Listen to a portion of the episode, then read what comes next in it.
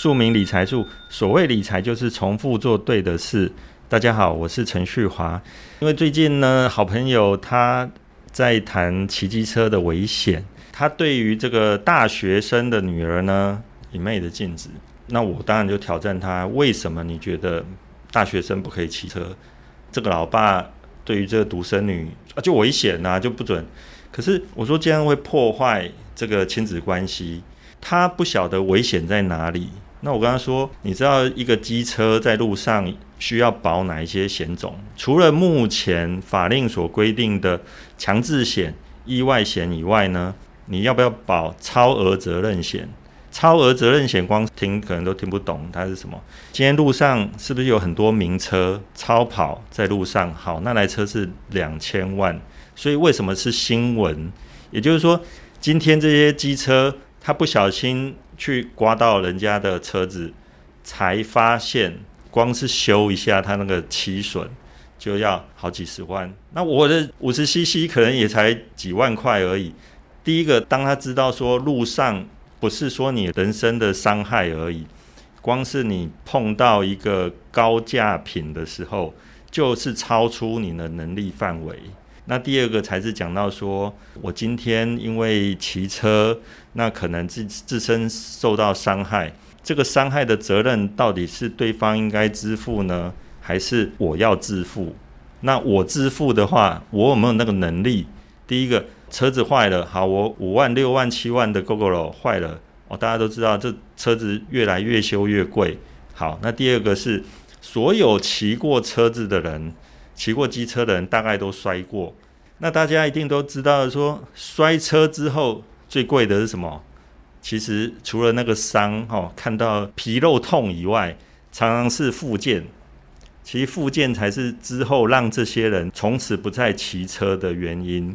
所以大家常常会算那个算得到的。双北他现在不是每个月好像是一二八八那个通勤费用吗？还有人在嫌那个贵。我常常在说，你把那个可能的机会成本，就是受伤，因为你都没算到那些保费呀，或可能的伤害，你把这些算进去之后，你就会发现一二八八其实真的很便宜。你除了可以少掉可能的刮风下雨、皮肉痛以外，可能的财损伤害，从此也少了这些烦恼跟困扰。那其实这些都很值钱。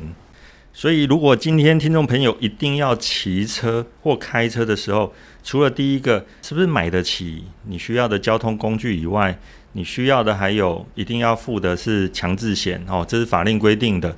那除此之外，停车费是不是需要的？其实。多数人也没有把罚单算在内。其实很多精明的理财，他是会把罚单啊，还是保险费啊，还是呃保养费用，其实都要稍微精算一下。当你完全没有这些概念的时候，最近新闻就有嘛，就是呃收入三十 K 的的年轻人，他去买一个二手的双 B，网上讨论最多的是，你可能连油都加不起。你虽然分期每个月付款可以付得起，那可是你可能车子油都加不起，那更不要说停车哦。你随便停的话，你就是没有想到拖掉、保养，甚至遭受破坏。因为台北市、新北市基本上能够停的都已经画出格子了，你连要个违停都很困难。你违停的地方，就是一定是很危险的地方。你违停，然后因而造成别人的人身伤害，这都要负责，会遭到求偿的。所以这些东西都是风险。我们说到理财，其实有一部分就是保险的观念。我们要把风险可控，也就是说，花一点钱来保障。最重要的是避免那一点点的出险因子。所以，像人是一定会死的。所以，当你有钱之后，第一个就是要保寿险嘛。第一个是寿险，然后接着才是各式各样的。你可能需要医疗啊，还是像我们长照，我们有能力之后可能会。其实保险是在你有能力之后的一个配置的问题。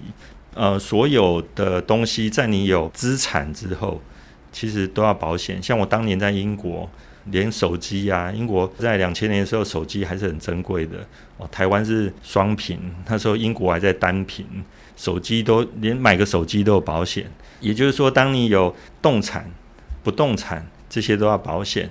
假设你今天买的车子又是分期付款，其实它的要求就更多了。就像你今天房子一定有贷款，你就会发现说，当你全额买跟分期买，那个银行要求的保险是不一样的。我们下一期会讲到说，为什么会有这种差别。很多人都弄错了，所谓的理财，并不是单单指投资这一件事情而已。相对的，投资只是个人财务系统中的其中一个环节。帮助全球超过一百万人摆脱贫穷的金融教育家，将透过《懂钱滚钱》这本书，教你用十个步骤，一步一步打造出最强的个人财务系统。当我们在面对金钱的时候，如果你总是觉得自己花的太多，或者总是嫌自己赚的不够多，那么非常推荐你来阅读这本书，《懂钱滚钱》大牌出版。以上单元由数位传声制作。